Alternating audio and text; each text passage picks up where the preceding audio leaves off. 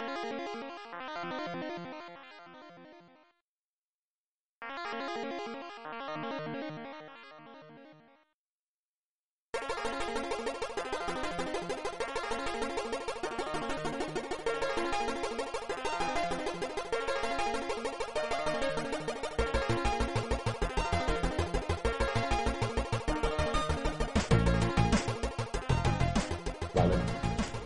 Ahora eh, tenemos lag, no tenemos lag. No sé. Mm, Yo Bueno. creo que bien, ¿no? Bueno, seguimos explicando el rollo y que la gente nos vaya comentando en el chat. Bueno, como decíamos, David Rosen, un chico de- que se alistó en las fuerzas aéreas, eh, termina la guerra de Corea, se queda en Japón y funda una empresa de eh, fotografías de carnet que se usaban inicialmente para las tarjetas de racionamiento de comida, que eran bueno, un poco como el DNI de ahora, ¿no? pero con, con una utilidad más. Al poco tiempo, este señor se da cuenta de que con máquinas mm, su negocio va bien, así que empieza a importar máquinas de monedas de, de Estados Unidos, que eran las, los pinballs, Ujú. las máquinas del millón, de los flippers, y la- los jukebox, que son las cajas estas de... ¿no? Se ha reiniciado esto. ¿Emitimos? ¿No emitimos? Sí, ¿Se ha roto? ser. Vale. Sí, se había roto antes. Bueno, eh, bueno, lo que decíamos. Sí, las máquinas de tocadiscos, los Exacto, tocadiscos de restaurantes. que metías una monedita, elegías una canción y sonaba en el restaurante o en el pub o donde fuera. En el año 65 se, se fusiona con una empresa de, de- precisamente de, de máquinas de música llamada Nihon Goraku Busan y Rosen toma el papel de director en esta empresa. A esta empresa le llama eh, Nihon Goraku Busan, pero en inglés, que significa Service Games o Sega. La abreviatura de, Cuando de la Service Games. Se llama Sega. Y con este nombre se quedaría. La Sega. La Sega. Eh, en japonés, la Sega. Un año después saca al, al mercado la primera máquina, que es un juego de submarino electromecánico que se llama Periscope.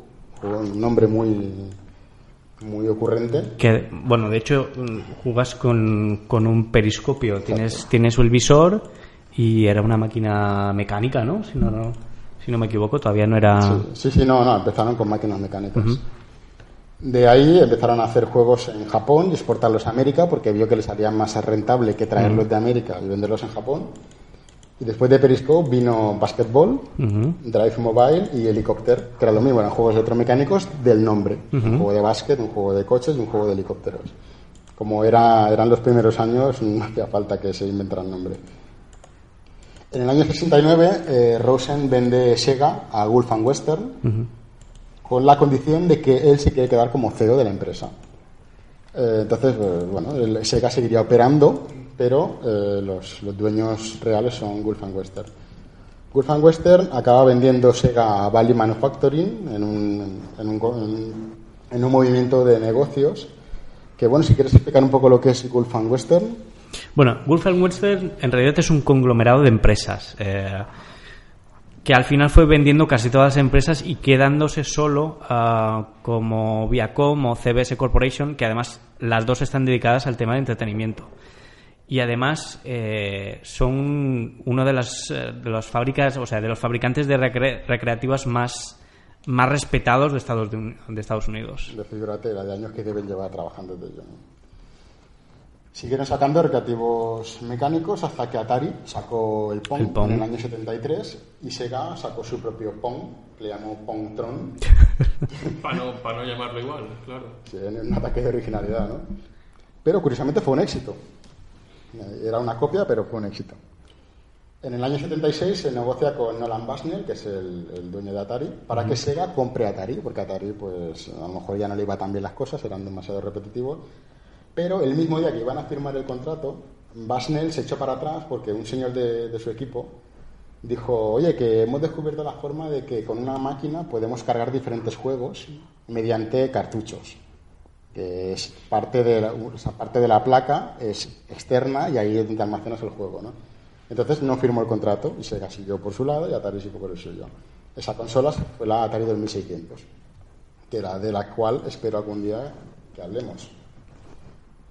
Eh, ¿No va bien? ¿No? Estoy bendiciendo desde aquí, porque están Vale. pidiendo bendiciones yo les doy. Vale, la cosa es que yo me oigo un poco, pero se oye bien, ¿no? Espera. Hemos perdido calidad.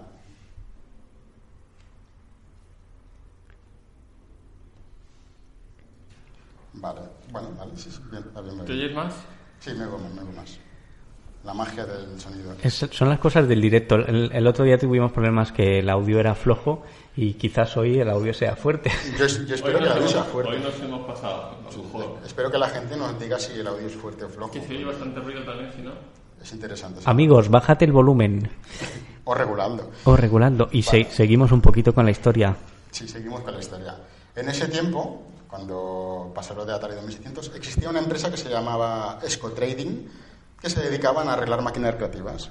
Entonces esta empresa quiso expandir el mercado y empezaron a, a copiar los juegos. Lo- la época, en aquella época, cuando copiabas un juego, lo que hacías era cogías su placa y copiabas los chips y hacías un- lo que llaman un bootleg, un bootleg, que es un- una copia pirata de la placa. Que de hecho ahora se venden un montón de esas. Eh, Rosen se dio cuenta de esto y, y fue, a, fue a conocer a quién, a ver quién estaba haciendo esto, quién era el, el curioso, ¿no? Entonces Rosen conoció a un tal jo- un joven, eh, Hayao Nakayama, y le- se ve que le cayó muy bien. Vio que era un chaval muy espabilado, muy, muy vivo, y en lugar de denunciarlo, dijo, no, lo que voy a hacer es comprar Esco Trading para que forme parte de Sega, y así eh, tú serás mi socio y llevarás la parte japonesa de la empresa, de Sega. Un win-win. Un win-win, y tan win-win.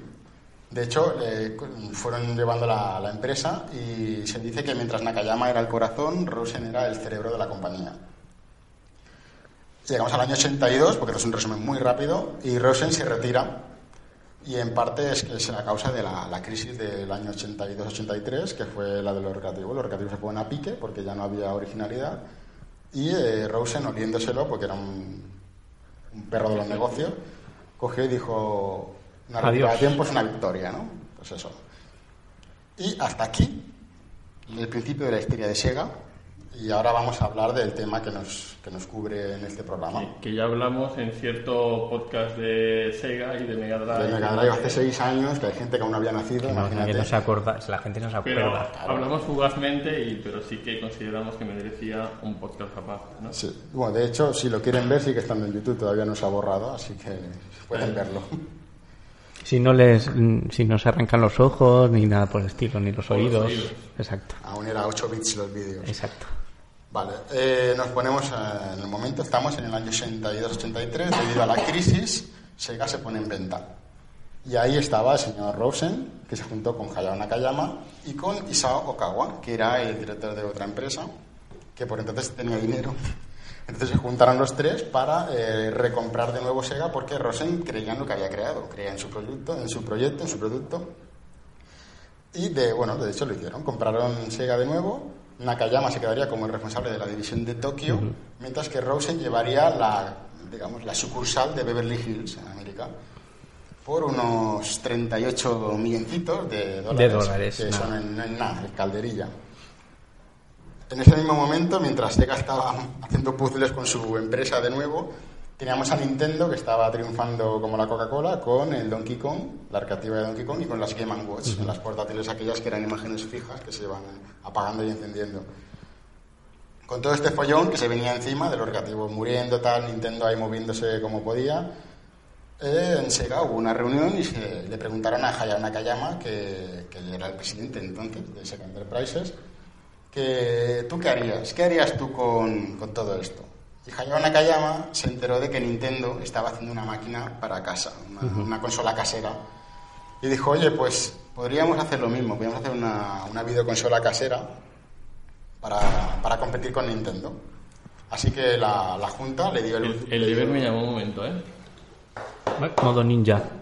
Vale. Eh, como decíamos, la Junta de Sega le dio luz verde a Nakayama y comenzaron el proceso de creación de la primera videoconsola de Sega, que sería la SG-1000, que la cual sería con componentes comunes, porque por entonces no se pensaba en personalizar una consola ni nada de Ni en esto. chips específicos como se vería Exacto, después. Se usaban los chips de mercado normal. La SG-1000 sale el 15 de julio del 83, que casualmente es el mismo día ¡Oh, qué raro! qué cosas que Nintendo sacaría la Family Computer, la, la NES, vamos, la NES japonesa. Y el mismo día también, porque Nintendo va así, o sea, Sega va así, sacaron la versión para desarrolladores de la máquina, que es la SC3000, que es un ordenador, básicamente, con, con teclado y todo, que es compatible con los juegos de la SG-1000. Los usuarios podían programar sus propios juegos y todo esto, pero era bastante cara. Mm. Era más cara que la SG-1000, claro. De hecho, tuvo incluso, para que luego digan de la Mega CD 32X y tal, Sega hizo una expansión de memoria y conectividad para esta máquina, para su primer ordenador, que se llamaba SP7000, SF7000. También tuvieron una versión mejorada de, llamada SC3000H, que vendría a ser la PlayStation Plus, esta la Pro de ahora, ¿no? con más RAM y mejor teclado. Triunfó poco, la verdad, poco, poco tenía. Lo curioso del SC3000 es que cumple los estándares de los De ordenadores MSX. MSX, Mm. de las especificaciones que se hicieron en su día, pero... Y le la- poner un cartucho, ¿no? Claro. Sí, pero no de los MSX. suyos, de los Y- suyos. No, sería demasiado. Pero es- el problema es que el M era las especificaciones iguales, pero era menos potente y más caro que el MSX. Mal negocio, ¿no? No, no es un win-win en este caso. es un win-lose. La SG-1000 se distribuye en algunos países como Italia, Australia o España. Curiosamente, pero Curiosamente. mm, yo no recuerdo haber visto ninguna... Creo que éramos muy pequeños para Sí, ello. ¿eh? Pero no, no se distribuyó ni en el Reino Unido, ni en Estados Unidos, ni en, Aus- ni en Alemania. La consola no se puede decir que fue un éxito, pero hubo un fallo en, las, en la producción de las Famicom que hizo que la SG-1000 pues, relanzara, porque la gente parece que va a la tienda y dice, si no está esta, me llevo la otra. ¿Qué más da, no? ¿Tienen el, ¿Tienen el cable conectado directamente a la consola? No, pues como- dicen, el niño quiere una consola y ya está. Más. Pues esta, ¿no? Y luego el niño le dijo, no quiero esta, quería la otra. Y además dijo, no, no, tú trae la blanca. Y la SG-1000 es blanca. Claro, Entonces, la, la blanca. mm. ya está. Un año después, justo un año después, sacan la SG-1002, el 31 de julio del 84, por el mismo precio que la anterior, que eran 15.000 yens. Que ahora no sé cuánto es el cambio, pero... um, Pues ciento... ciento y pico euros. Sí. Bueno, en la época eran la unos época 300 era- euros, más o menos. Era. Presentaba ciertas mejoras, los mandos se podían desconectar, eh, igual que pasó con la NES, que no con la Famicom, la Famicom también los tenía pegados, y la posibilidad de jugar a los juegos en formato Sega Card, en tarjetitas. Se le conocía fuera de Japón como la Sega Mark II. Anda andará la Mark I. Anda, andará. Anda andará. Alguien se, ah, hizo un prototipo y ahí se quedó. Ahí se quedó. Aunque todo esto parecía que iba bien, el hardware de Nintendo era superior, permitía escalos más suaves, los sprays más coloridos, aparte del catálogo de juegos que tenía Famicom, porque, a ver, había third parties trabajando para Nintendo. Y, y los acuerdos esos de exclusividad que tenía con, las, con esas third parties. Famosos acuerdos de Nintendo. Entonces he visto que la, la pobre consola no triunfará demasiado. Y encima, encima, tenían más competencia, tenían el mejor ordenador de la época de 8 bits, que era el Commodore 64. O sea que ni para allá, ni para allá. SG, SG-1002 no vendió nada bien y necesitaban dar un salto, ir un poco más adelante, porque el SC-3000, recordamos, era más caro, no salía cuenta. Y encima ponía los mismos juegos. Entonces llegamos a la evolución.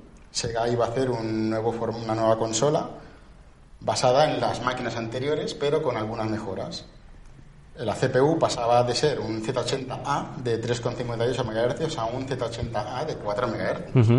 O sea, subíamos 200, no, 200 MHz, no, 500, 400, me- nada, muy poco. muy 400K, poquito. 400K. 400K, que ni eso, 400 kHz. Llevaba ranura de tarjetas para la SG-1002 y en conjunto estaba diseñada para ser más potente que Famicom. Ahí se veía uno de los rasgos más o menos característicos que fue mantener la compatibilidad hacia atrás Sí. de algunas de las consolas hasta que hubo el corte del de- y dejó de, de hacerse Pero bueno, está bien que pensaran en la retrocompatibilidad, en, en- en que el que tenía la máquina anterior pudiera seguir jugando a sus juegos. Se lanza el 20 de octubre del 85 en Japón, a los mismos 15.000 yens que antes, pero claro, no fue un éxito porque Famicom era, era una enfermedad, o sea que yo, nadie sabe qué pasó. Parte de la culpa fue las restrictivas normas de licencia, que lo que decías antes de las third parties. parties. Porque Nintendo no- cuando firmaba un contrato con una desarrolladora externa no le permitía hacer juegos para otras a la vez o les ponía exclusividad temporal. Y bueno, es un poco lo que hacen ahora Microsoft y Sony. No hay mucha diferencia, pero hace 30 años de eso, 35. Debido a esto, como no había más, pues Sega desarrollaba sus propios títulos. O sea, hacían sus propios juegos y conseguían derechos para hacer ports de otros, de otros desarrolladores. Que en, en Mega Drive recuerdo bastantes juegos hechos por Sega, Mm. por ejemplo el Aladdin, no tiene nada que ver el de Capcom con el de, y en Master System hacían algo parecido. Para lanzar la consola en Occidente fue necesario un rediseño, porque la consola era blanca, parecía un radiador. Ujú. Eh, No, no, no tenía el- aquella imagen que a los americanos le pueda gustar, según pensaban los japoneses. Eh, y la tuvieron que hacer de color negro, con motivos rojos, y la bautizarían como Master System. Que la tenemos aquí justo aquí. enfrente, la número La, la versión 1 es esta, que es negra con motivos rojos, con la ranura de Sega Cards abajo y la ranura de cartuchos arriba. La versión japonesa es un pelín diferente, pero en base es igual. La ranura creo que es más pequeña. Es más estrecha y No hacía falta romper las cosas, pero sí, esa es la Master System. tiene algunas características la japonesa, pero que lo comentaremos un poquito más adelante la japonesa. Pero en forma es muy similar. Eso si, si queréis comprar una japonesa, mm, fijaos en la, la ranura porque el, el resto es muy parecido. El nombre de Master System, a ver si nos lo puedes comentar tú, Enrique. Es que ahí, bueno, he- hemos. No hemos podido contrastar esto, pero lo hemos obtenido de un libro. El Master System fue una de las varias propuestas que, que se consideraron, además fueron los empleados de estadounidenses de Sega.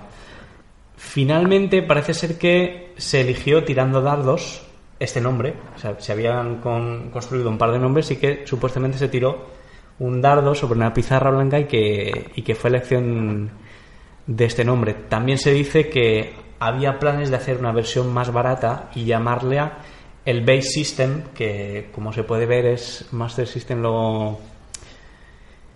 ¿Y qué más? El presidente además de Sega Enterprises, eh, Isao Okawa, además apoyó el nombre de, de Master System porque mm, pensaba que aquello era el, nombre de Master, siendo el, el grado mm, máximo en artes marciales, le daba como un punto de, de- de competitividad, ¿no?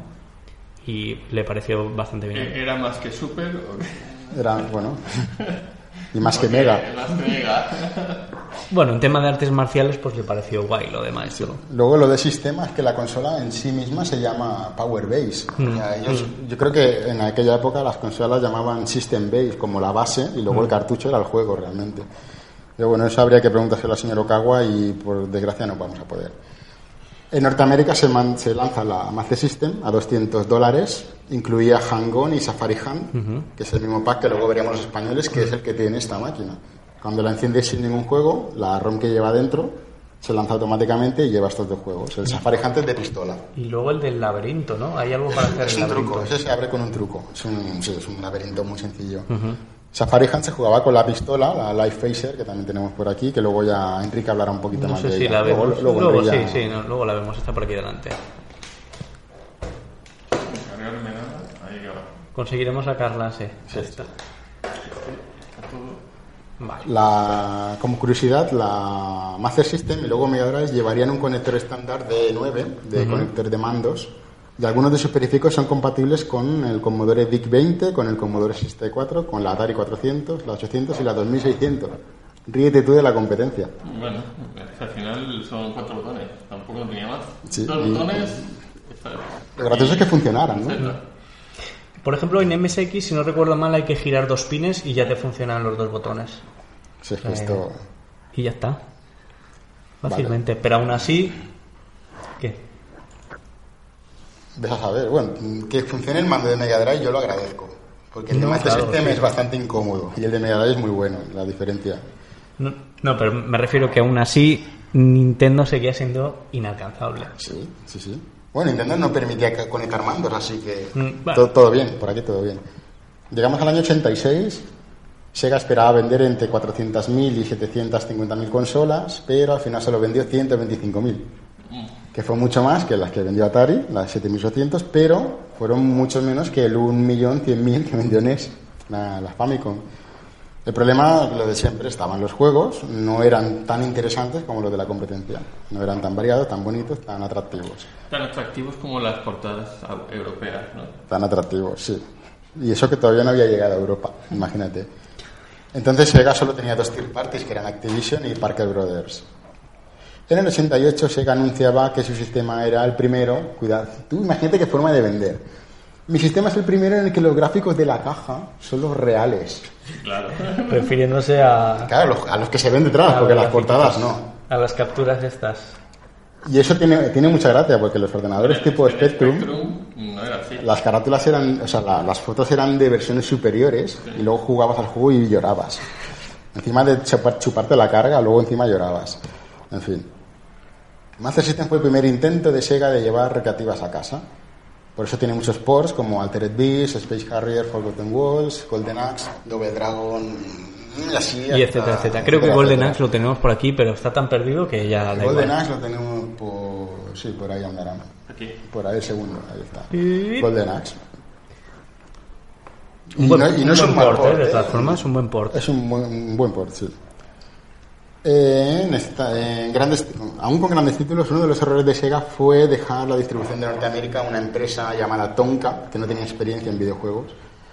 Y eh, digamos que la cagaron. La cagaron, no adaptaban los juegos al público no oriental, así que se perdía mucho atractivo a la hora de, de vender los juegos.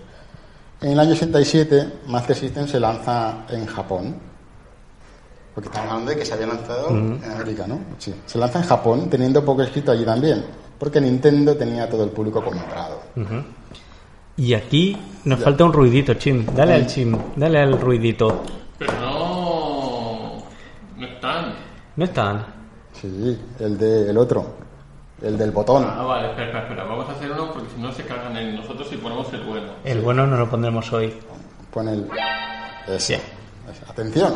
Y aquí entra un interruptor y vamos a hablar de una curiosidad. También ese mismo año se lanzaba un arcade, la llamada Shooting Zone, que no, que no saldría de Japón, por cierto, y aprovecharon ese hardware que habían hecho para la Master System a, para fabricar un arcade que además tenía pues cinco, la posibilidad de jugar a cinco juegos. Entonces, aparte de, de lo que sería el joystick y los dos botones de acción, tendría cinco botoncitos más para elección de juego. Además de eso, también tenía una Life Phaser, también tenía una pistolita, y esa pistolita era inspirada en, el anime Cillion, o sea, no, es bastante más pesada y tiene una forma diferente, pero el funcionamiento es el mismo. Mm, Como curiosidad diremos que la propia placa, que además contenía los cinco juegos y que eran, eran intercambiables, no tenían los cartuchos de formato ah, japonés, sino que tenían los cartuchos de formato occidental. Y dices, ¿por qué? Para si no lo conocéis, como hemos dicho antes, la, Master System eh, japonesa no tiene 50 pines los conectores, sino que sus cartuchos tienen 44 y además son un poquito más alargados, más estrechos y más ala- alargados. Y entonces, ¿por qué esa arcade llevaba los cartuchos occidentales o europeos o americanos? No era por una cuestión estética ni de tamaño, era más bien como, como bloqueo regional. Lo que pretendieron era que esa arcade eh, no pudiera el dueño de la arcade ir a una tienda, comprar otros juegos y cambiar los juegos sin pasar por Sega. Comprar juegos de segunda mano de en cualquier parte y no pasar por Sega. Estaba bien pensado. Entonces, de esta manera lo que hacían era que, ¿quieres juegos nuevos en tu arcade? Bien, tienes que pasar por mí porque no, no se venden en, en Japón, porque eran formato, formato occidental. O te buscas un amigo que viaje. a Estados Unidos y que te los traiga. También como curiosidad, y es que ellos podían poner juegos que no estaban disponibles para consola porque eran versiones occidentales, es decir, los Black Belt, aunque sea una modificación del Hokuto etcétera, etcétera, juegos europeos, etcétera, etcétera. Básicamente no, os voy a hablar mucho de- del hardware, lo único destacable es que la CPU no era la Z80A, sino que era la Z80B de 8 MHz, un poquito más rápida, y que tenía varios, eh, varias VPDs, varios chips de vídeo, del que hablaremos ligeramente. Y nada más, y aquí se termina el interruptor, Hay sonido para. Bien. finalizado. Y llegamos a lo que nos interesa, al viejo continente, fin. a nosotros. El año 87 se lanza Master System en Europa. Aquí fueron un poquito más inteligentes con el tema de la distribución y la vendían como una recreativa en casa. Hubo muchas muchas reservas anticipadas, pero Sega no pudo cumplir toda la demanda, así que pues, hasta, hasta Navidad. Tuvo unos meses ahí y eso provocó que muchas tiendas cancelaran los pedidos. Esto hizo que los distribuidores franceses y los ingleses tuvieran algunos problemillas económicos y el distribuidor alemán directamente dijo, con Sega no trabajo nunca más. Ojalá estuviera Saturnino para decírnoslo en alemán. Por parte del distribuidor inglés Mastertronic se vendió, vendió parte de los derechos al grupo Virgin. Eso hizo que Virgin entrara en el negocio de los videojuegos. Y eh, todo el, el sobrante se lo- el de Mastertronic lo vendieron para evitar la bancarrota. Y eso creó Virgin Mastertronic, que llevaría la distribución de toda Europa en el 88. Virgin, que bueno, si recordáis las Virgin Megastore, tiendas súper grandes, vendían juegos también. A Virgin lo que le interesaba era distribuir conversiones de recreativas de Sega en Master System, posicionándose por encima de la Commodore 64 o del Spectrum. Gracias a que Nintendo no estaba muy enfocada en Europa, esto hizo que Sega mm, se volviera atractiva y eso es lo que hizo que aquí en Europa triunfara y tuviera más éxito que, que la Nintendo. Incluso, incluso mm, en- a nivel de desarrolladores, porque en Europa también se desarrolló ah, software para, para Master System. Claro, si es que Nintendo no te dejaba. Si ellos mismos eran los que fabricaban los cartuchos. Eh, Master System mantuvo el tipo muy dignamente en Europa hasta que salió la, la Mega Drive. Y ya, ya está aquí la pobre Master System. Ya, pero aquí Pero- entramos en el mundo alternativo. Y estamos hablando, por ejemplo, dentro de otros países como Brasil, que tuvo un éxito brutal, Master System, eh, se lanza en el 89 y era distribuida por Tectoy. Eh, tiene muchos juegos exclusivos eh, mm, de Brasil. Samba Algo- no. eh, mm, por ejemplo, tiene el, el, el Chapulín Colorado. Tiene... Siendo mexicana la serie. Sí, siendo mexicana, pero adaptaron el personaje que era muy conocido. Y, a ver, vamos a ser sinceros. Cogían el sprite, creaban un sprite del Chapulín, cogían un juego que ya existía, cambiaban el sprite y ya tenemos un juego. Pues eso lo hizo Nintendo con el Super Mario Bros. 2. Pues algo, ellos también, en Brasil también lo hicieron. ¿No? Y algunas versiones aquí que dices no oficiales de, de títulos célebres. Bueno. Pero en éxito, o sea, el éxito no solo se queda en Brasil, sino que además en Corea del Sur también tuvo, tuvo éxito. Y aquí viene una tensión entre dos territorios, Corea, Japón, eh, debido también a la Segunda Guerra Mundial. Había una ley que impedía que se importasen videoconsolas no fabricadas en, en Corea. De este modo, Sega lo que hace es aliarse con una empresa coreana y en concreto Samsung. El primer modelo de, de Master System en Corea se llamó Game Boy. Sí, Eres un fenómeno, ¿no? Game Boy. Nombre que posteriormente tuvo que sustituirse, obviamente, por, por parecidos con la portátil de, de Nintendo y se sustituyó, se sustituyó por Aladdin Boy. Súper atractivo. Lo, lo del boy se lo dejaron, ¿no? Sí, sí, sí. No, y además, espera, que no termina aquí. La relación con Samsung además continuaría con Mega Drive, que sería la Super Aladdin Boy, o incluso Saturn, que se quedó como Saturn. Qué pena que no fuera Mega Nadine Boy. Las, además, estas, eh, estas consolas, eh, la- las consolas de Sega fabricadas por Samsung, son bastante apreciadas, eh, son bastante raras y difíciles de conseguir. El modelo que apareció, el primer modelo de Master System que, ocurrió, que apareció en, en Corea es como la 1 japonesa, pero tiene el mando redondo. En, lugar de ser cuadrado es redondo y, y parece más cómodo. Bueno, Ah. no, es muy difícil que sea más cómodo. No, no, no es muy complicado. Hablando también de Corea y diciendo una pequeña anotación, eh, ocurrió lo mismo con Nintendo cuando intentó vender en, en Corea. Eh, al final salió con, con la empresa Hyundai y fi- su Nintendo NES se llamó Convoy. En Corea lo de Boy es importante. Tenía que acabar en boy. Y, y- y lo de Convoy es que yo me imagino en el oeste, Y si hicieron una consola práctica, ¿se llamaría Lady Boy o no? no lo sé. Eh, Esta además, la de, la de Nintendo, sería como la NES, NES occidental. Nada más. Lo de Lady Boy queda más, pega más en Tailandia. Pero ¿qué ocurre? ¿Qué- seguimos en la historia o nos quedamos Seguimos en la el- historia con Master System. ¿Qué pasa en Master System? En el 90. En 90. Llevamos un año ya con la Mega Drive. Pero ya había salido, es decir, ya salió. Ya habíamos ya había salido, pero Sega no se dio por vencida. No, de hecho, eh, como tuvo mucho éxito, eh, decidieron, o sea, como Mega Drive, el lanzamiento de Mega Drive tuvo mucho éxito, decidieron recuperar los derechos de, de la Master System que tenía Tonka y fabricaron la que es conocida como Master System 2 o Master System 3 si eres de Brasil.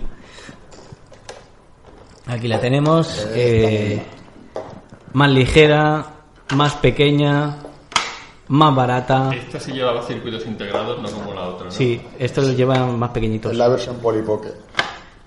Como decíamos, más barata, no tiene botón de reset, no tiene salidas de audio, solo tiene RF, no tiene bus de expansión ni puerto SD de expansión, ¿Para no qué? tiene slot de tarjetas de MyCard o Bueno, Sega Card. Cards. ¿Para qué? Es de PC Engine. Pero es la mismo... Se llama Sega Card o MyCard. Pues son, son muy parecidos el formato. Pero bueno, también tiene algo positivo. Se lanza un adaptador de Master System para Mega Drive.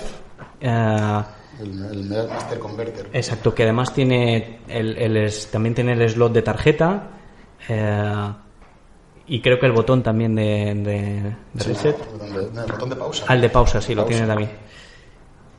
Bueno, Mega Drive lo bueno que tiene es que su chip de sonido es una Master System, es la CPU de la Master System. El Z80 es el, el- el- no es directamente el chip de sonido, pero sí que es el gestor de los chips de sonido. No, de hecho, la, la gracia que tiene es que, aunque parezca emulación, realmente estás jugando en hardware real. Correcto. Funciona igual. Vale, pues. además, el- además, ya termino. eh, en un esfuerzo de luchar contra el Super Mario Bros. de, de, de Nintendo, incluyen en la Master System 2 la ROM de la Les Kit in, in Miracle World, aunque yo siempre lo he dicho Miracle World, Tú y creo que y todos. todos, ¿no? Miracle World. Y posteriormente a la última versión de la Master System 2 que saldría, incluiría el Sonic en memoria, esos dos juegos en memoria. Es una buena estrategia. Meter tu mejor plataformas. Es una buena estrategia, sí. Y encima baratando, porque te ahorras la caja y las instrucciones. Vale, eh, una curiosidad que tiene, que tiene la Master System 1 con respecto a la 2 es que lleva la salida de, A- de AV que permite conectarla por RGB directamente, sacando mejor calidad que la, la 2 que no tiene esa salida, a la cual habría que hacer modificación para poder Se sacársela. puede hacer un mod, pero bueno, no, no viene de, de casa, sí. Y es una pena. Bueno, mm, ya como un poco off topic, los cables de Mega Drive sirven para la Master System Correcto. y la puedes alimentar igual y tiene gracia porque con, unas, con una sola compra Alimentador, sí. puedes cargar las dos consolas. ¿no? Igual que los mandos que también te servirían en este caso. Exacto. Y también aparecieron algunos accesorios oficiales. eh, el control stick, que es el mando normal y corriente. Eh, bueno, perdona, el, es el, no, no, mando, no. El, ma- el mando más raro que existe. Sí, ese que, ese que parece que es para zurdos. No, que no- es no lo parece, una- es un mando es para zurdos. Es un joystick que la palanca se coge con la mano derecha Y y, tiene lo- los- los botones con la izquierda. Es, es imposible, además es impreciso, es incómodo.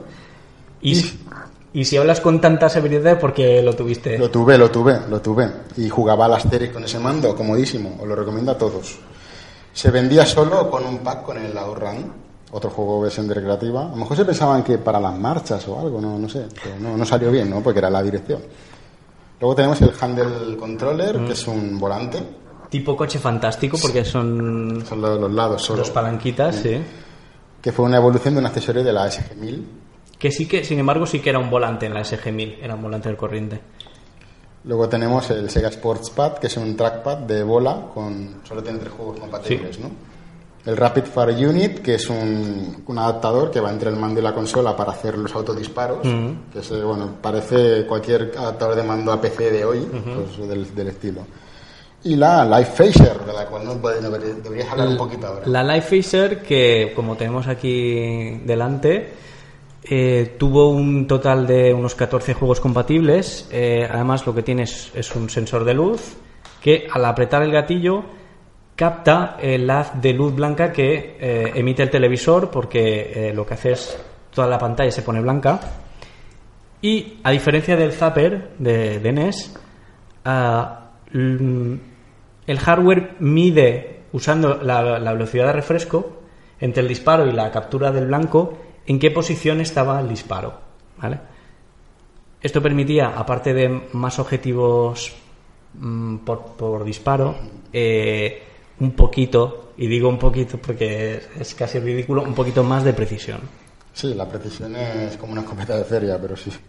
digamos que era un poquito por, por ser por ser buena gente, un poquito más, más precisa. Y aparecía también otra rareza. Bueno, a ver, una, para los millennials, todos los que quieran jugar ahora, estas pistolas no funcionan con las de No. ahora, porque el refresco ya no es el refresco. Tiene Y que, es una ser, pena. tiene que ser en tele de tubo. Una tele, sí, un Que, por cierto que también hay podcast. Ah, El po- Sí. podcast de los rayos Los ca- catódicos. los rayos catódicos. Y Si tuvieras, una... si tuvieras Saturnino, ahora te tocaría con... Sí, ahora ese- ese sería su momento Sería caliente. su momento. Yo espero que cuando nos vea se toque. En este, justo en este preciso instante. Y ya está. Pero que no lo grabe. Ha dicho- Pero que no lo graben ni lo cuenten. vendrá, pero no sé si llegará a tiempo de entrar o no. Bueno, ya veremos, a ver si hay Veremos. suerte. ¿Vale? Y hay un periférico súper curioso, tanto que se habla ahora de las Oculus Rift y de... Y el 3D, el 3D. VR. En Master System hay unas gafas 3D, las Sí. Sega 3D Glasses. Es una de las rarezas de Master System, creada por Mark Cerny, que es el arquitecto de PlayStation 4. Estas gafas son son compatibles con la Mark III japonesa. Bueno, con, la primera versión de Master System. Con la 2 no, con la 2 no funciona con Mm, nada. mm, No, Porque requería un, un periférico que se conectaba en el puerto de la Sega Card, en la versión, en la versión PAL solo. en la versión PAL. En la versión japonesa, ese hardware ya estaba metido. Y si buscáis por internet, a- al lado derecho del puerto estaría la entrada tipo jack estéreo, que era la del conector directo de las gafas. No necesitabas el adaptador. Era, un follón, ¿eh? Tenerlo todo ahí montado. Era un follón. Mm, No, no hemos apuntado cuántos juegos había compatible, pero no creo que llegase a la docena. Bueno, si quieres explicar, ya que he explicado lo de la pistola, si quieres explicar cómo funcionan Vale. las gafas. Estas gafas 3D, además, y, y mm, permitidme la sobrada, eran adelantadas a su tiempo porque utilizaban un sistema de, de obturadores que abrían y cerraban las lentes izquierda y derecha para generar el efecto 3D junto con la imagen que estaba desdoblada. Bueno, como las primeras 3D que eran por sincronía, ¿no? Exacto. No, no es como eh, los de rojo y azul, que es por, por espectro de luz, sino que era por, por el obturador que, que abría y cerraba, ¿vale? Bueno, a ver, el problema que tenía era que, claro, al, al tener que sincronizar los dos, el frame rate se reducía a la mitad. Si ya era bastante ridículo, era todavía más ridículo. Y también no funciona con. O sea, tiene que us- us- usar un televisor antiguo. En este caso no funciona con, con televisores sin CRT. Mira, al final lo he apuntado. Se lanzaron ocho juegos en total para, para las gafas 3D. Ocho juegos. Bueno, no está mal. Vale. Si queréis hablamos un poquito de, de chatarrería, de hardware. En, la, la Master System, en la 1, ¿no? Ujú.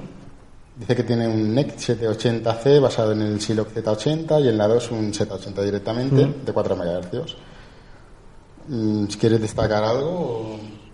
Es una consola de 8 bits normal y corriente. Es, exacto. La, la única diferencia sería que en el TSC funciona a 3,57 y pico megahercios y en PAL 3,54 eh, megahercios, que además eh, existe en el mod para pasar de, de PAL a NTSC y aunque parezca una ridiculez, eso se nota tanto tanto en el audio como en el- la propia fluidez de, de los juegos. ¿sí? Y, y la diferencia parece despreciable, pero No, es bastante curioso. En, esta, en estas máquinas tan, tan lentas, digamos, eh, se nota muchísimo la diferencia mínima, vamos. Se hace overclock en algunas máquinas con un pequeño cristal de cuarzo y le pones un poquito más, es brutal la diferencia. Vale, el chip gráfico sí que merece una mención. Ujú, El chip que lleva la máquina es un VDP, un Video Display Processor de Sega. ujú. Tiene hasta 32 colores simultáneos, 16 por sprite y 16 para el fondo, y una paleta de, de 64 colores, que son, es un RGB de 6 bits con 16 colores por pixel o tile o sprite, depende de lo que quieras cargar. Curioso cuando pones juegos tipo Double Dragon y empiezan a mezclarse los sprites porque no puede con y todo. hace, eh, y ¿cómo se llama? Flickering o algo así, Bueno, el me- parpadeo. me dan un dato por el chat, que es que también las gafas de 3D Master System funcionaban con el, el Game Converter. de Mega Drive. Claro, porque es, es una maravilla, es, es, es la Master System 1 metida en un cacharro para la Mega Drive, es una maravilla Claro, eso. claro, había que enchufar también ahí. Claro, claro, la todo. fiesta de cables está, está completa. Muy bien, ¿quién lo ha dicho? Eh, SP Trigan, vale, gracias. Muchas gracias. y parece que parece que no es no es pregrabado esto, parece que es en directo. Parece que es en ¿eh? directo y todo. Y ahora que encima la gente puede verlo en diferido y el chat lo ve como si fuera en tiempo real, esto es Este es el futuro. Esto es para la posteridad. Eso es el que reclaman a Caldés, pero. Bueno, pero iba a venir, Caldés- pero no ha venido. Caldés- esta consola no le gusta a Caldés, así que por eso no, le gusta más la NES. A- Eso amigo- lo dejo ahí. Seguidores y amigos de, de Caldés, taparos los oídos porque a Caldés no le gusta una consola de Sega que es la Master System. Lo sentimos. Qué cosas. Bueno, eh, hablamos de los modos de visualización del procesador, del VDP. Tiene cuatro modos. Cuatro modos, no nos vamos a extender demasiado. El primero, el segundo y el tercero eh, mantenían retrocompatibilidad con la SG-1000 y el cuarto es el que más se usó en, En la mayoría de juegos de, de Master System. La, la- la diferencia básicamente es que el cuarto modo es el que tiene, mm, puedes elegir tres resoluciones diferentes y tiene, permite 16 colores por tile y puedes cargar pues, los tile maps y es, es el más el más potente, digamos, para, para los juegos actuales y el resto es lo que dijo Enrique, para mantener la retrocompatibilidad. Está muy bien que hayan pensado en ello, que pensarán en su momento. Sobre el chip de sonido sí que creo que hay que hacer una mención especial. Un poquito, sí. Sí. Eh, si quieres hablo yo, sí, Coméntalo lo que- un poquito. Que, que- Eh, que sé que te apasiona ese tema. Sí, no, bueno, sí, me apasionan porque además incluso me he llegado a plantear lo que os contaré después. Eh, en la Master System 1, 2 occidentales eh, y en la Mark III, el sonido que venía era el del chip PSG, era un Sega PSG, y os voy a decir el código para que lo sepáis, SN76496 de 3,57 MHz Sonido mono de cuatro canales, eh, basado en otro chip ya existente de Texas Instruments, y, es el, el- el sonido de Master System que suena un poquito a lata, ¿no? Pero había una versión, la versión de japonesa de la Master System, eh, que llevaba un chip FM. Era el Yamaha IM2413, que ya incluía nueve canales de, de síntesis mono FM, eh, 15 instrumentos predefinidos, ah, tres canales que, con, con percusión para escucharlos como base. Solo fue, como había dicho, disponible en la Master System japonesa o como add-on en la Mark III. Y además no era compatible con todos los juegos, sino con solo una parte del catálogo, que además en las cajas japonesas, si no recuerdo mal, arriba ponía el FM. Lo curioso de aquí es que algunos juegos eh, occidentales contienen esas mismas pistas FM y se puede añadir el chip FM a tanto a la Master System 1 con más facilidad y a la Master System 2. Que un dato que dan, que no sé si tienes ahí, que ese chip que llevaba la sesión de AY es eh, una versión reducida del MSX. o del- Del Moon Sound. El Moon Sound tiene una versión de. No es exactamente la misma. el mismo chip Yamaha, pero sí que es muy parecido. De hecho, el sonido de mm, FM de Master System y de Moon Sound eh, es muy semejante. Bueno, yo suelo decir que el chip, de, o sea, los juegos de Master System con FM es una nueva dimensión.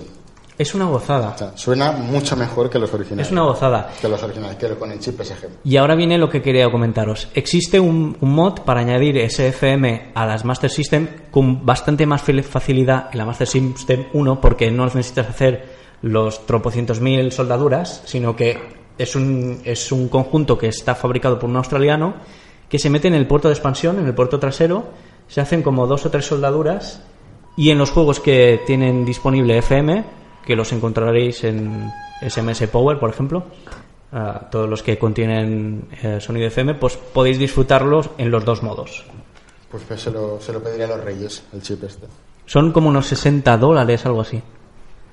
Vale. Bueno, vamos a hablar un poco de los juegos. ¿no? Ah, Estamos hablemos hablando un de una videoconsola y no hablamos de sus juegos. Alto ahí, alto ahí, porque yo me pregunto. ¿Y eso qué tiene que ver con la Saturn? Pues Que se siente aquí, que yo no puedo hablar mucho. ¿eh? sí, co- como, habéis adivinado, acaba de llegar Saturnino, así que nos va a contar una crónica.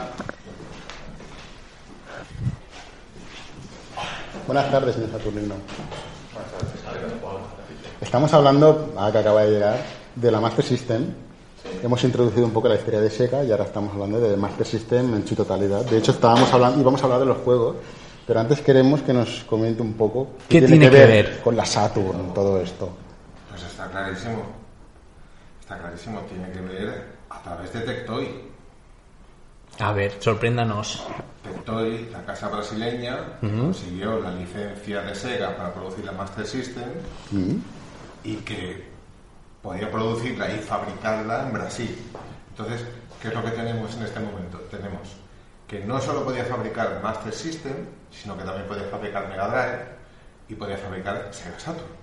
Que por cierto, el modelo brasileño es súper difícil de encontrar. Que están bastante, bastante buscado. Que si alguien lo tiene, que te lo envíe. Que, exacto, es que No, aquí no. Chim dice que si alguien tiene el modelo brasileño que se lo envíe No hace, al, al- no hace falta. a la atención de Saturnino. No, pero por ejemplo, eh, Tectoy, que consiguió los derechos en Brasil, eh, se dio cuenta de una cosa eh, en cuanto a, ventas de Master System en este caso. Eh, que claro, en Brasil hay unos aranceles enormes para, para poder vender consolas extranjeras o productos extranjeros. Entonces, por ejemplo, un 80% de, de lo que el valor de la, de la máquina son impuestos. Entonces, ¿qué es lo que pasa? Claro, al producirla allí, todo esto es inexistente, por lo tanto, hoy en día, hoy en día, después de treinta y pico de años de Master System, se puede conseguir una Master System con 132 juegos En memoria, sí. en memoria por 46 euros. Y la gente sigue comprándola. De hecho, se están vendiendo 150.000 consolas al año. De Master System. De Master System, sí. O sea, estamos hablando que incluso consolas como la One y PS4, más o menos en Brasil, al ser consolas que se venden con unos impuestos muy altos, se están vendiendo más o menos por el entorno de 150.000, mm, 200.000 consolas, más o menos, ¿eh? ¿Y tú crees que en Brasil consideran Master System una consola retro?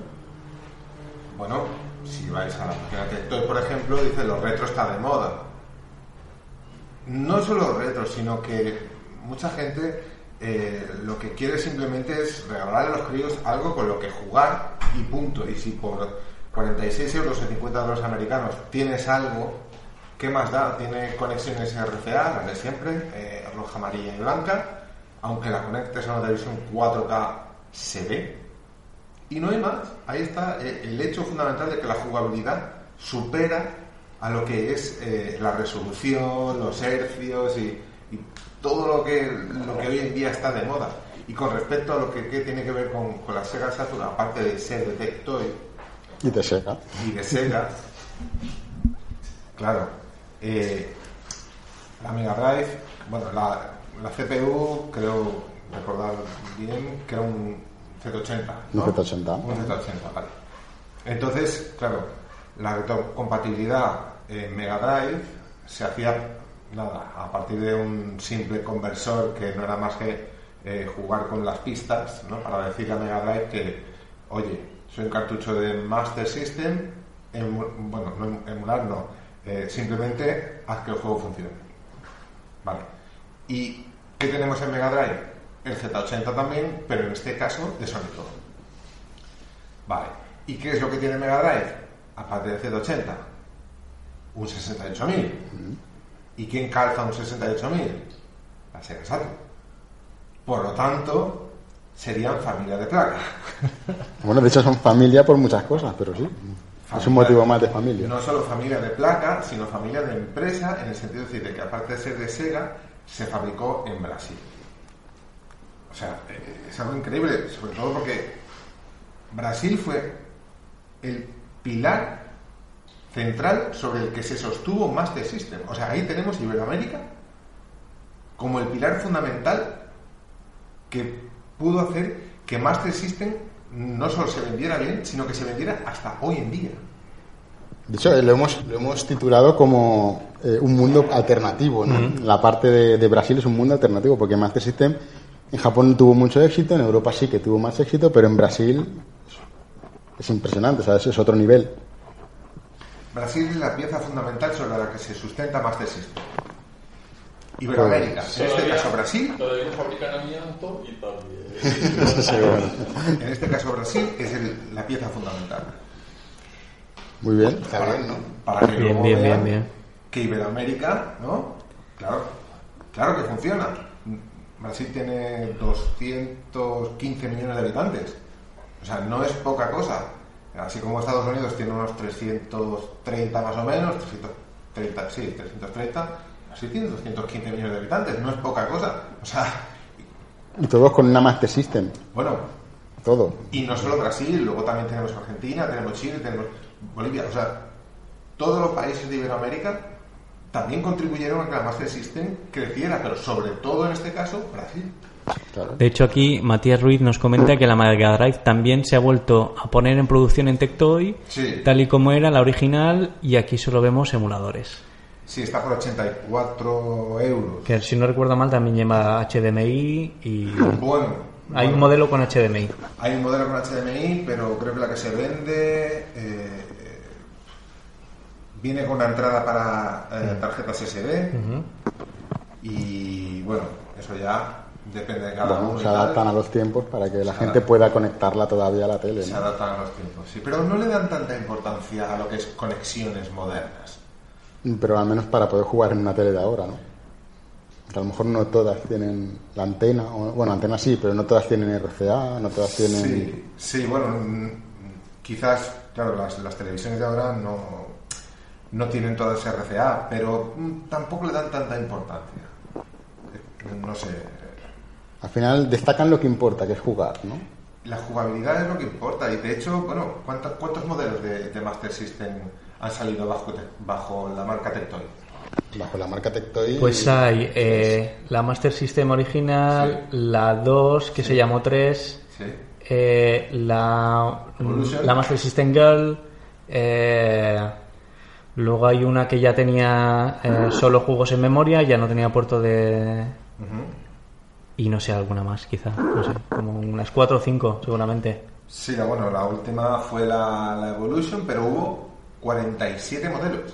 ¿Guau? ¿Qué? 47 modelos. sí, cada uno con pequeñas diferencias. Pero igualmente, a lo largo de estos 30 años, han salido 47 modelos. Las revisiones de la máquina. Revisiones de la máquina, sí. Y bueno, y- y ya se sabe, ¿no? Pudieron hacer los ports de, Street Fighter 2 Sí. a la... Así, así, pero... Bueno, eh, pero funciona. Yo lo he probado y funciona. No, y de Red Watching también. O sea, es, es- es increíble. Mm, No sé. Bueno, el Sonic ya tenía un Sonic ya de por sí, ¿no? ¿Adaptaron el Sonic Blast de Game Gear también? Es que Game Gear y Master System, excepto chip de sonido, son prácticamente Bueno, Game Gear es un poquitín más... más potente, pero, de hecho, una de las versiones de, de Master System, la Master System 3, tiene esas mejoras de Game Gear y sí, y el Street Fighter 2, esa versión de Tectoy, no se puede jugar en ninguna de estas Master Systems. Tiene que ser única y exclusivamente la 3 o para arriba de, de Tectoy. ahí ya habría que mirar qué es realmente Master System y con qué placa nos quedamos. O sea, de La esencia. De construyendo lo que es la máquina y la placa, cuál es la verdadera Master System y con cuál nos quedamos. ¿Cuál es la pura?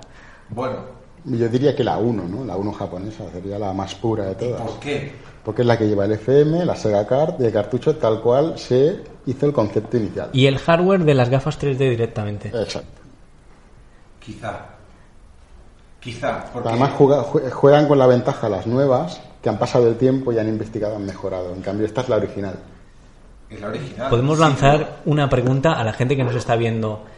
Primero, ¿se vendió bien la Master System en vuestra región? Y segundo, ¿cuál es la pura? De hecho, hay un, hay un usuario, Chozagame, dice acá en Costa Rica la Master System aún hoy en día es muy desconocida y en esa época se desconocía totalmente. El nombre de Sega lo conocimos hasta la llegada de la Genesis. Bueno, Genesis fue un, un antes y un después, ¿no? De Genesis cuando entró Kalinske que se volvió loco promocionándola, vamos. Mucho dinero corría. De todas maneras, ¿cuántas Master System se vendieron? Más o menos. Luego lo diremos, está en el final. Ah, Luego- vale. Sí, tenemos números. No adelantemos Bueno, sé, acontecimientos. pero- Pero como lo que importa de las consolas son los juegos, vamos Ah, a hablar de algunos juegos. juegos. Vamos a hablar de algunos juegos. Rompemos una lanza que a veces, en muchas ocasiones, hablábamos de máquinas y no hablamos mucho de juegos. Vamos a hablar de algunos, nos dejaremos vuestro favorito Seguro. para que podáis poner, poner un comentario y decir, no habéis hablado de mi juego favorito. Del Espiro de Dragon de la Master System. perfecto. Y- o del Crash Bandicoot 2. Exacto. Saber. Vale, podemos empezar por el clásico fantástico Alex Keating, ¿cómo era? Miracle World. Miracle World, juego de los más valorados de, Super- de Master System. Iba a decir Super Nintendo, no. Es un juego de plataformas. Es un juego de plataformas protagonizado por Alex Kidd, que es un chico con las patillas muy grandes. La mascota no oficial, ¿no? Mm. Fue el primero que salió, pero no se ve que a la gente no la acabó de cuajar, pero en Japón sí que gustó. Mm. Combinaba las plataformas con scrolls en varias direcciones. La- de hecho, la primera pantalla bajas y luego ya vas hacia adelante. Y, eh, una Uso de de las cosas- vehículos. Sí, una de las cosas más curiosas es que la lucha con los jefes era con piedra, papel, tijera, el Yankenpo japonés. Venía instalado en la memoria de algunas consolas, como ya hemos comentado, y la edición física, gracias, a- gracias o por culpa de esto, es carísima. Y es Si la carísima y es escasa. Es escasa Es y escasa. tal. Luego podemos hablar de El Sonic 1 y Sonic 2, eh, plataformas además creadas por Yuji Naka. Tenemos aquí el Sonic 1, creo. Sonic 1. Eh, ya protagonizado por la que sí que fue eh, mascota oficial de Sega. Esta versión además, las versiones de Master System fueron exclusivas de Master System, fueron programadas, no, fueron ports de Mega Drive, sino que fueron programadas y que tienen la banda sonora de algunas de las pistas eh, de Yuzo Koshiro, del cual hablamos en el, en el episodio número 48. ¿Qué más? Luego Fantasy Star. Venga, tú. Fantasy Star, un juego de un RPG, tipo Final Fantasy, un juego, una saga creada por Yuji Naka también, protagonizado por una chica llamada Alice, que es la hermana del líder de una rebelión, es asesinado y, y ella jura vengarlo. Y de paso, ya que estamos, salvamos al Gol, que es la tierra en la que transcurre el juego. Es un RPG donde el juego es la es vista cenital, como los, los- los- los típicos Final Fantasy y Dragon Quest, pero cuando entrabas en mazmorra se convierte en un juego en primera persona, con un efecto bastante logrado. ¿eh? Bastante bien logrado, sí. Hoy en día, eh, si lo quieres comprar, pues cuesta unos 90 euros, pero yo recuerdo en su día haberlo querido tener y no encontrar en la tienda. Pero bueno, eh, los- lo de precio lo sabe Enric porque está buscando uno. que es- Bueno, al final mm, parece que me sale más caro el juego que la Master System 1 que me gustaría tener. exacto. O sea que si tenéis un Fantasy Star mm, por ahí olvidado, se lo podéis enviar a Saturnino y él me lo dará a mí. Sí, seguro. Se lo enviáis todo a Saturnino. Luego tenemos otra de las joyas de la corona, que es el Wonder Boy 3, el Dragon Strap. Este juego, eh, bueno, si quien no lo conozca, pues decirle que tiene un problema. Es uno de los primeros juegos de aventura-acción que, bueno, luego se lo popularizó mucho ese género los, los Metroid o Castlevania a partir de Symphony of the Night. Es un, digamos, es un plataforma muy largo, muy largo, muy largo, en el que puedes ir por varios escenarios y vas eh, mejorando al personaje. Gráficos. guardado con password. Exacto, guarda con password porque es largo y no, no tenía pila el juego, así que iba con, con contraseñas. Es un juego de, con muy buenos gráficos, es divertido, es muy divertido. Y eh, tiene un remake que salió el año pasado, en 2017, que está todo redibujado, pero puedes volver a poner el original. O sea, si con, con un cambio de botón, puedes volver a jugar el original y se mantiene. O sea, puedes jugar con él, que hoy en día es un juego jugable. Y además, aparte de, o sea, aparte de redibujar los gráficos, poder jugar con los gráficos originales, según estos nuevos, también tiene esa orquesta, uh, la banda sonora orquestada. Orquestada y luego puedes poner la de 8 bits con o sin FM, las dos versiones. Qué Y maravilla. ahí se nota la diferencia. Qué es maravilla. un grandísimo port. Pero bueno, si puedes jugar al original, juega al original, que es una maravilla. Y el de PC Engine es ultra destacable también. Pero hoy no toca PC Engine. Hoy no toca PC Engine. También tenemos eh, Wonder Boy, Wonder Boy, Wonder Boy 1, que es el... Algunos lo conoceréis como Adventure Island, porque Adventure Island es la, es la recreativa y eso, ciertas versiones.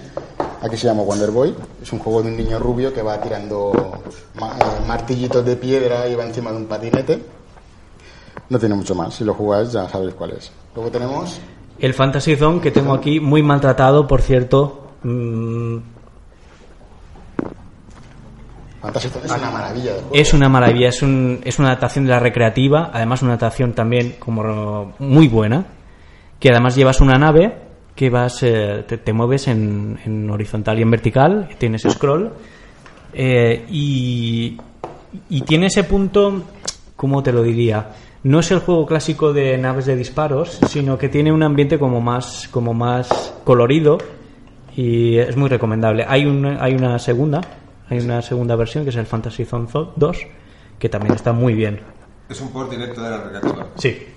De recreativas, la placa recreativa era muy diferente de lo que es... eh, es, es más potente. Lo que no te sé decir porque no la tenemos apuntada, pero es más potente. es más potente. Entonces, una pregunta así al aire. Si se tuviese que describir la Master System, ¿qué sería la verdadera en cuanto a, a- en cuanto a destacar los chips y en la placa con cuál nos quedaríamos? ¿Con la arcade, con la placa arcade o con la que salió a la venta al público? O sea, esto habría que a pensarlo a ver, porque hay, que, hay, que, hay que ver qué queremos, si queremos nostalgia o queremos calidad. Ya, pero siempre. En la base en sí, ¿cuál de las dos placas es la verdadera Master System? Por lo que hemos hablado, empezamos, empezaron con la consola. Y Y después luego se hizo una versión arcade con los cartuchos cambiados de región y tal Ajá. y cual. Yo, Esta pregunta afecta a todas las máquinas. Al sí, final, ya hablamos incluso en PlayStation con la placa de Namco, ¿no? ¿Cuál de las dos es la, Las la- versiones arcade siempre son mejores, porque están hechas con más presupuesto y se va a recaudar más dinero y se va a recaudar antes lo, lo que ha costado. Pero no lo sé, no sé, no Pero sé en, decirte. en el caso de reediciones, por ejemplo, hoy que están tan de moda con las versiones mini, que bueno, que realmente no son versiones mini porque son emuladas. Pero las versiones mini lo único que hacen es jugar con la nostalgia. Igual que mm, cualquier versión que pueda salir ahora es jugar con la nostalgia. Sí, aunque realmente lo que, lo que estaría bien es que saliese la versión mini, pero con los chips, aunque fueran miniaturizados, SMDs, ¿no? Integrados. integrados ya en la, en la placa, pero los originales. Esto le vamos a mandar un mail a, a Nakayama y que, no, que nos diga. a ver. Creo que Tectoy lo tendría más fácil. Sí.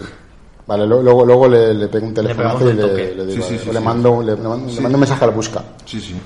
Bueno, tenemos, tenemos aquí el Castle of Illusion. No sé Sí, dónde está. en alguna parte. Es un juegazo, protagonizado por Mickey Mouse. No sé si, bueno, por ahí andará, no sé. Ah, mira, lo tengo aquí. Castle of Illusion. Juegazo, impresionante. También tiene un remake. No sé si es el Castle of Illusion o el Land of Illusion. Hay un remake de hace no El, demasiado. el siguiente fue el Land of Illusion. Creo que el remake es del Land of Illusion. Ah. Es un juegazo, si puedes jugarlo. Y también está en Mega Drive, si no me equivoco. Sí. Y me parece que no son iguales. No son iguales. Son diferentes. Es un juegazo, muy bueno, muy bueno. Plataformero, por supuesto. Luego tenemos Psycho Fox, que también anda por aquí, que también está pinchado en la consola. Otro juego de plataforma súper difícil, di- colorido. muy Donde vas bonito. cambiando el personaje por- porque tiene diferentes habilidades, ¿no? Claro, tú llevas a un zorro y en la cultura japonesa los zorros eh, tienen el poder ese de cambiarse de forma, ¿no? que se ha representado en tantos mangas y tanta tal. Luego, no, no lo tenemos apuntado, pero me ha hecho gracia porque nos lo han comentado en el chat. Dice, como no habléis del Golden Axe Warrior, Golden Bueno, Axe Warrior es una sí. maravilla de juego. Muy complicado de encontrar. Es un Complicado de RPG. encontrar. Es una especie de of Es un Zelda. Es el digamos que es el, o sea, salvando las distancias y, y no pretendiendo ofender el juego en sí, No, es un es un Zelda de, de Sega. No, no, no, e- es un muy buen juego. Pero con el personaje de color azul en lugar de verde, ¿no? Exacto. Y, y difícil de conseguir. Yo también he buscado y son caritos de conseguir. Repetimos, si tenéis alguno de sobra, nos lo podéis enviar. Sí, sí, aceptamos donaciones. Y Al final del programa pondremos un teléfono y una dirección. Y ¿no? el comentario de los pobres no lo entiendo porque Master System era más potente que la NES. Sí, bueno, pero ya Sí, sabes que, es, que- A ver, el es el juego, comentario gratuito de Chin. el juego, eh, los colores mejor que los de la NES, pero no sabemos lo de la NES con sus paletas de Miyamoto y todo eso, ¿no? Vale, te- bueno, no- podemos hablar también, ah, nos, nos comenta un tal eh, Submarine Attack, ese no lo- yo no lo No conozco. lo conozco, ese, no lo no. conozco. Pero bueno, tenemos titulazos, tenemos Rastan, tenemos Shinobi, Ninja Gaiden, Golden Axe Warrior, que hemos hablado, el Master of Darkness, El Golden Axe, que también es un buen port de- del arcade, aunque no lo tengamos aquí, es un port bastante decente. Enduro Racer, el, el Gauss and Ghost, el Paperboy, Strider, Wonder Boy, Monster World, que por aquí también hay uno. sí. El Outrun, Choplifter, el Double Dragon. Así, o sea, tenemos juegos a punta pala. Luego, es más, podremos decir la cantidad de juegos que tenemos. Dicen que Adventure Island es Adventure Island de Hudson y Wonder Boy es de Webstone Biking the Diamond. Es que hay una historia ahí, Parecido, pero no es pero es, pero es el mismo juego. O sea, es que hay una historia rara ahí entre, entre equipos de programación. Bueno, si alguien quiere ampliar la información, solo tiene que poner Siempre es bienvenido cualquier. Wikipedia. La Wikipedia, la Wikipedia es nuestra Wikipedia. fuente única de, Somos, información. somos el podcast, o sea, el episodio de, de retro, en la, la Wikipedia hablada. ¿Eh? La retropedia hablada. Bueno, para los que no quieren leer, oye, ese favor que les hacemos. El final de la vida de Master System. ¿Qué ha pasado? Party's over. Se terminó la fiesta. Acabó en, en el Hecho 88. en Japón súper pronto. En Japón en el 88, en el 91 en América y en el 96 en Europa. Y como ha dicho Saturnino en Brasil, hasta el 2117 no va a acabar la consola. Yo espero que no, con 150.000 unidades al año vendidas. Eso es una maravilla. Actualmente, Pero tenemos números. Oficialmente, no, espérate, señor, hombre. Se vendieron unos 13 millones de Mark III Master Systems en todo el mundo, sin contar los remakes de Tectoy, que sumarían algunos millones más. pero bastantes además. Sí, lejos de los 30 millones que consiguió la Famicom, la NES.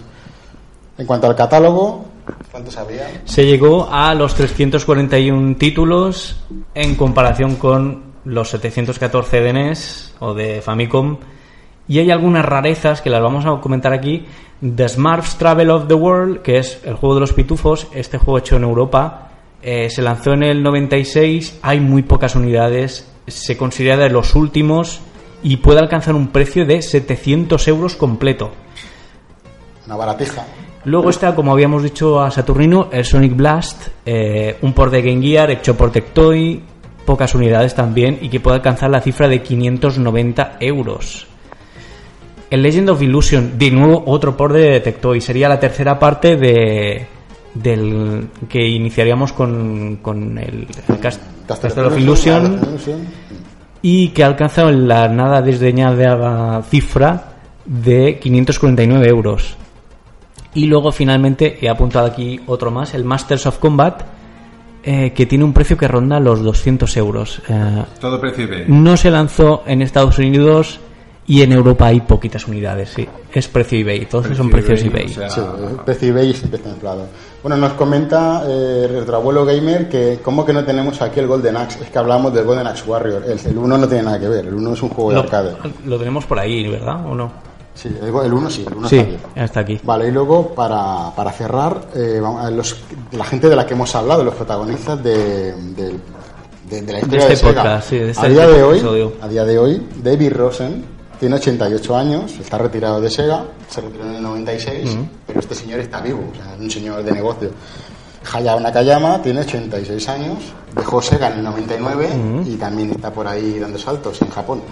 Y luego Isao Kawa falleció en el 2001 con 75 años. O sea que no le vamos a poder preguntar nada sobre su, su paso por Sega. Por Ouija. Por Ouija a lo mejor sí. Vale, y creo que, bueno, están, hablan mucho del Bubble Bobble. Henry puede hablar del Bubble Bobble. El Bubble Bobble también eh, es caro de conseguir, es, un, es también un buen port. Eh, las burbujas, a diferencia del de NES, sí que tienen transparencia y se le ve, cuando tiras el agüita se ve la agüita. Por fin. La animación del agua es más bonita que en NES y esto es lo que puedo decir. Y sí, y de nuevo, eh, el Asterix y que tenemos aquí también, el 1, el 2 y el más... No, perdona, eso es el 3. El 2 es Secret Mission y el 3 que es el más raro de conseguir y es el peor de los tres. Y menos mal que no hay más. ¿Vosotros os dais cuenta que estas ediciones físicas que tenemos aquí ahora mismo, en la década de los 20, va a ser casi totalmente imposible conseguirlas? Lo, lo mejor es que aún funcionan. Sí, sí, aún funciona, pero Por cierto, como curiosidad, todos los juegos de Master System europeos son de color negro con la pegatina roja, excepto los de la distribuidora US Gold, que no sé por qué los hicieron blancos con la pegatina. Cartucho negro con la pegatina blanca. US Gold es una de, la- de las que distribuía juegos de Master System. Para un juego que os recomiendo que si queréis odiar al mundo, jugad a este. Es horroroso. Heroes, Heroes of the Lands, Difícil. difícil, difícil. Es más barato porque es una tinta. Claro, es solo una tinta. Pues muy bien, pues hemos descubierto ahí el... el y, y aquí acaba el programa. ¿Ya que acaba el programa? ¿Y qué haremos el mes que viene? Ni idea. Pues no lo sé, pero de Master System ya no hablamos. Bueno, pues espero... Queda tachado. Espero que les haya, que os haya gustado el episodio. ¿Eh? De Casio. De Casio. ¿Qué dices? Hablaremos de la... Pero tenía que ser una sorpresa, ¿no? ¿O no? Bueno, hace poco Sí, falleció el presidente, a lo el mejor presidente se de un Casio. homenaje. Y hablaremos de Casio, de, de, de, de todo lo que ha hecho Casio, que ha hecho cantidad de cosas. Madre mía, es la primera vez que adelantamos lo que vamos a hacer en el siguiente programa. O sea, deberíamos cambiarlo en el último momento. Sí, quedaría bien. Pues nos despedimos hasta el próximo episodio. Espero que os haya gustado. Eh, nos hemos dejado vuestro juego favorito. Lo Seguro. sabíamos desde el principio. Os lo he dicho, teníamos que haber hablado del Spiro de Dragon y no hemos hablado del Spiro de Ni Dragon. tampoco de... de- de- Ni del Uncharted, ni de. Nada, nada. Ni El del Uncharted- Sonic Spinball, ni de ninguno. No hablo de juegos nada, buenos. nada. De todas maneras, hay una cosa, hay que reseñar. 30 años después, y no solo se sigue fabricando,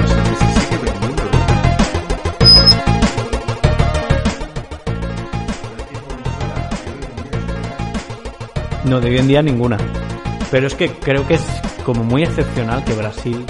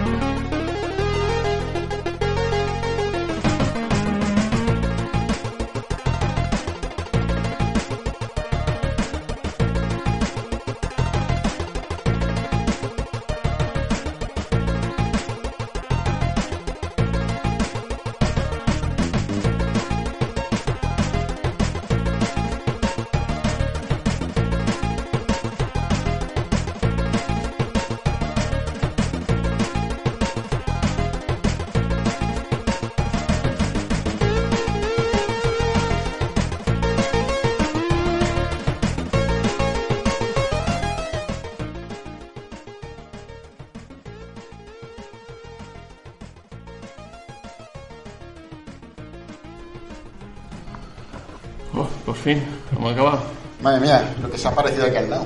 Solo aparece, es porque es como un holograma, aparece unos minutos, pero luego la Ah, batería es, se es como la descarga. Hatsune Miku esa japonesa. Exacto. Yo he venido a recalcar una cosa y a contar un truco. Venga. Recalcar que si lo mejor de las consolas son los juegos, lo mejor de los juegos eran las carátulas. Sí. Ya está. Esta sobre todo, ¿no? No, no, hay de mejores, hay de mejores. Hay de mejores. Hay de mejores. Hay de mejores. Eh, yo tenemos. tengo que decir que alguna vez vi, eh, como usuario de MSX, me acercaba alguna vez a la estantería, veía esto y, y me daba un poco de pena la gente que compraba estos juegos, porque nosotros teníamos luego la versión de Spectrum, pero la carátula de la versión de Spectrum, que le pegaba mil vueltas a esta carátula. Pero Entonces, supera esta, hombre, supera esta. esto es insuperable. Esto es Insuperable. insuperable. Y luego el truco es que... eh, Pintadlas tú. Sabéis que esta gente tiene ideas, dicen que van a hacer un, un ebook del podcast de retroactivos. Dicen. El truco es que eh, yo he encontrado cómo bajarse ya el ebook antes de que lo pongan online. Solo tenéis que hacer lo siguiente, vais a, a cualquiera de nuestros vídeos y donde pone YouTube, borráis ese cacho de la URL y escribís wiki con W Pedia. Pedia y le dais al enter, ya sale todo el, todo el contenido. Y luego también, para ayudar a la gente, mientras hacéis el podcast, estaría bien que vais, fueseis diciendo en qué página de Wikipedia estáis, para que la gente también pueda ir leyendo al compás que vosotros. Claro, Es que, es tiene que si, no, si no se nota demasiado ya, ¿no? Pues demasiado descarga. Nada, igual. Total. Ah, sí, así es libre. Es libre, Claro, ya está. Ya está. Pues, pues muy bien, ¿eh? Muy bien, me ha encantado el podcast. Me ha encantado lo que me he traído de Japón de regalo.